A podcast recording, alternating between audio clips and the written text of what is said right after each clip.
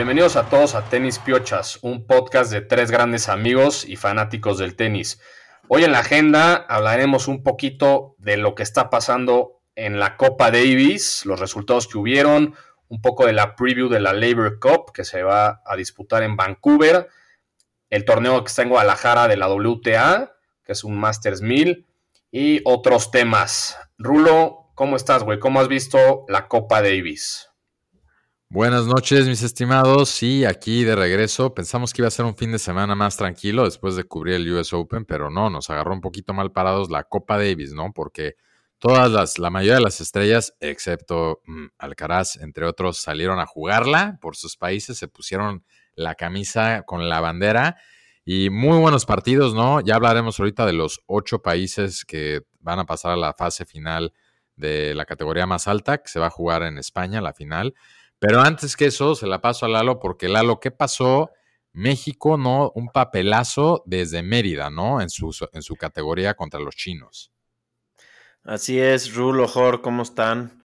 Hacen lo correcto. Desde Mérida a Yucatán y contra China jugó México su serie del Grupo Mundial 2, al cual pertenece. Recordemos que en la Copa Davis hay diferentes divisiones. Y pues, buenas noticias, ¿no? Ganan la serie 3-1 y para, recordar que fue el debut de, Rodrigo Pacheco, ¿no? Quien es, en su primer partido de singles gana el punto para México y, y pues bien, demuestra que ahí trae nivel y que sin duda es el mejor singlista mexicano del momento, aunque se fue a tres sets y el chino se acabó retirando, pero ahí aguantó, ¿no? También Santi González juega su último, su última representación con, con México en Copa Davis gana su partido de dobles junto a Miguel Ángel Reyes Varela. Y ya para cerrar la victoria, Ernesto Escobedo gana el otro singles. Entonces queda 3-1 contra China y México se mantiene en el Grupo Mundial 2. Sí, de acuerdo. Y también yo vi ahí los resultados, eh, la sorpresa que Finlandia le gana a Estados Unidos, ¿no? Ahí un, un berrinchazo que se echó Tiafoe pero Rusobori cierra la, serie para los finlandeses y también Djokovic, ¿no? Que está representando ahí a, Serbia, también ahí se, presentó.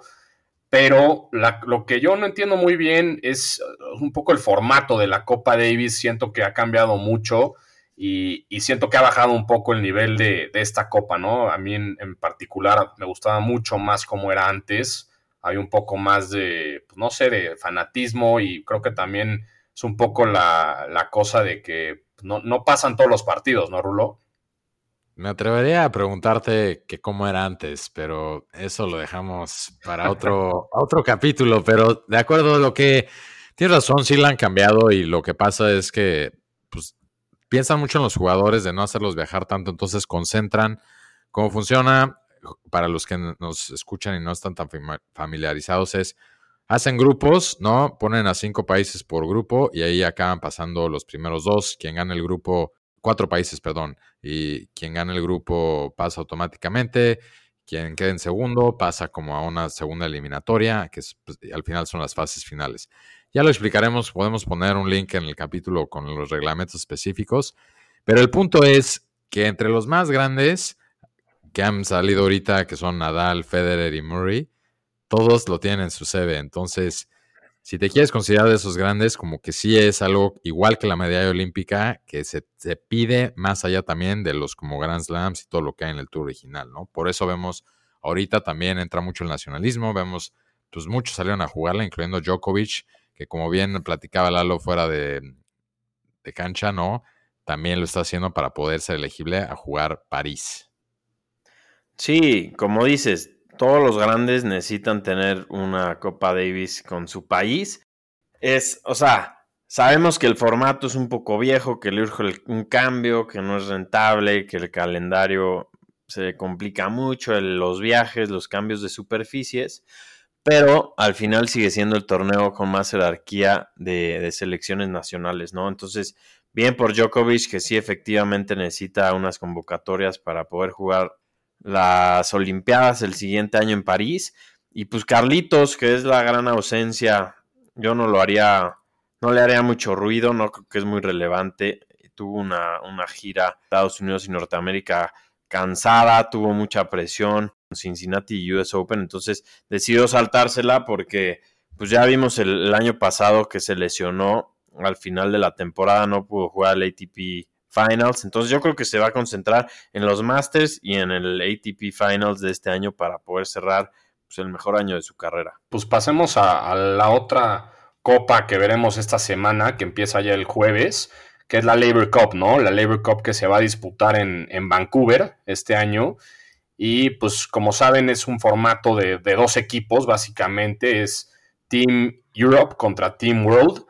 Y por el lado de, Europa están Monfils, Urcax, Rublev, Casper Rudd, Tsitsipas y Davidovich Fokina, que suple a Holger Run por lesión. Y del lado de Team World está bastantes gringos, Tommy Paul, Fritz, Tiafoe, Ben Shelton. Y están también Félix, canadiense, y Franz Erúndolo, ¿no? El argentino.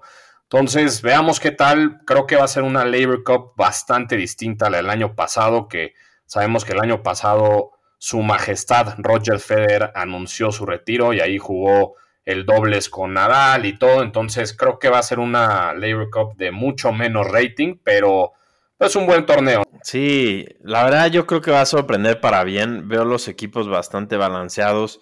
En Team World llegan los gringos que tuvieron un muy buen US Open.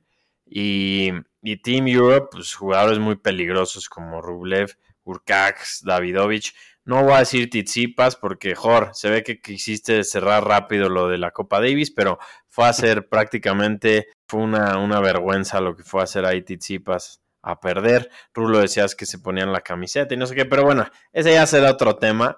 La Labor Cup en Vancouver, buena sede y se va a poner muy bueno.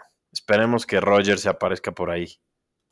Sí, así es. Es el torneo de Federer prácticamente, ¿no? O sea, lo inventó él junto con su socio, ¿no? Y, todos sus patrocinadores. Es el primer año que no se presenta, como dijo Jorge, ni él, ni Nadal, ni Djokovic, ¿no? Ni el mismo Murray. Entonces, creo que también, bien dicho, o sea, es, está interesante el año porque prácticamente el Team World es Team USA, ¿no? Entonces sí, ahora sí se armó más como un poco como la Ryder Cup, ¿no? Como que Estados Unidos contra Europa. Y como bien dijeron, todos están chicos, todos traen como que buena racha. Yo veo al equipo de World muy fuerte, sobre todo con tipo traen a Shelton y a los gringos que les fue, como bien dijeron, o sea, bien enrachados, aunque ahorita en la Copa Davis no les fue bien este fin de semana contra Finlandia. Entonces creo que el equipo de McEnroe, que sigue siendo el capitán de Team World, puede por segundo año consecutivo ganarle a los europeos después de que me parece que las primeras tres ediciones las, las ganó Europa, las primeras tres o cuatro ediciones las ganó Europa, ¿no?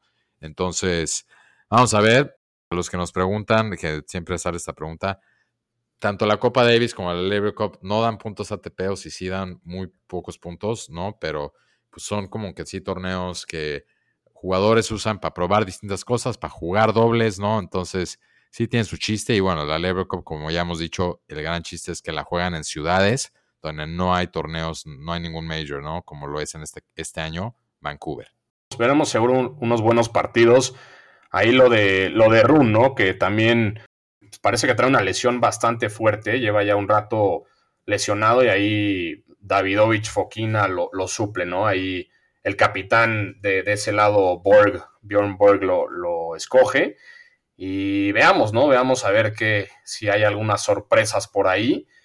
Y no sé, no sé si quieren pasar ya al, lado de las mujeres o si quieren agregar algo de la Davis y la Labor Cup. No, creo que es todo esos torneos de, de formatos diferentes.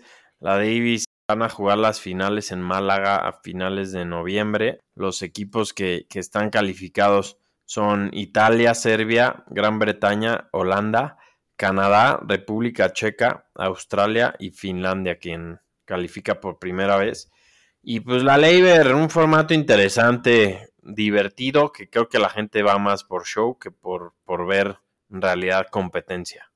Así es, y bueno, nada más hablando de eso y para cerrar el tema del lado de los hombres y luego pasar a las mujeres, salió esta semana Nadal, ¿no? A dar una pequeña entrevista de cómo va su recuperación, su posible rehabilitación. Recordemos que fue hace un año donde se retiró Federer y después Nadal poco más jugó después de la Labor Cup, ¿no? Fue cuando ya casi después empezó el año, pero luego pues, que lo, dio prácticamente de baja. Entonces, Jorge, cuéntanos un poco cómo está esto último de Nadal, ¿no? Que parece que por ahí dicen, no lo hemos visto mucho, ya se tardó, pero parece que sí hay señales de vida de un posible regreso, ¿no?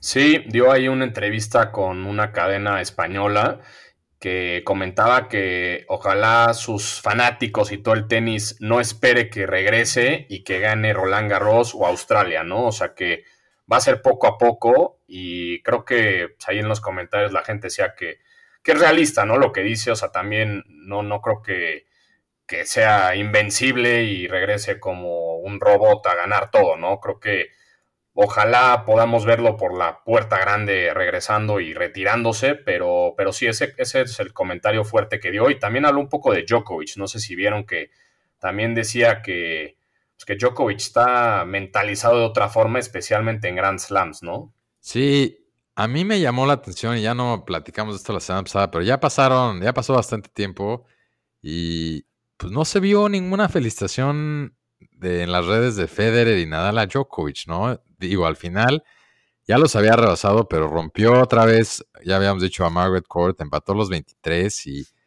nada, o sea, Federer, sobre todo, ya hemos dicho en este podcast que sentimos que hay, hay una, quién sabe la relación, qué tan buena es, porque él ya estuvo subiendo otras cosas en redes sociales y normalmente se reconocen entre ellos ciertos milestones. Siento que este hubiera sido uno muy, muy importante y muy sido unas palabras, ¿no? Pero por ahí en una entrevista también, pero no mucho de Federer y Nadal, que digo, no vamos a especular mucho, pero ahí para los que luego pues, le ponen atención a ese tipo de detalles, pues lo que el no hablar luego dice más de lo que uno pensaría, ¿no?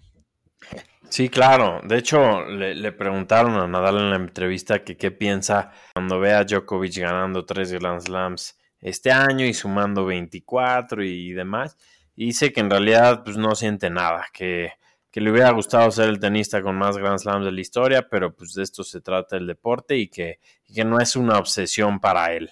Entonces, también dijo que pues que, mantiene la esperanza, que, que, no sabe todavía si el 2024 va a ser su, último año y, y, pues dijo que igual y si regresa y se, se queda y se siente bien, pues puede jugar más. Entonces, es, es toda, toda una incógnita lo que va a pasar con Rafa Nadal. Y a ver, les pregunto así, en caliente, predicción. ¿Cuándo y cómo regresa? No, sí, o sea, yo creo que ya saliendo un poco a los medios y un poco a la luz otra vez después de un tiempo, yo creo que sí está pensando regresar a, principios del 2024. Yo creo que... Nadie la ha visto entrenar mucho.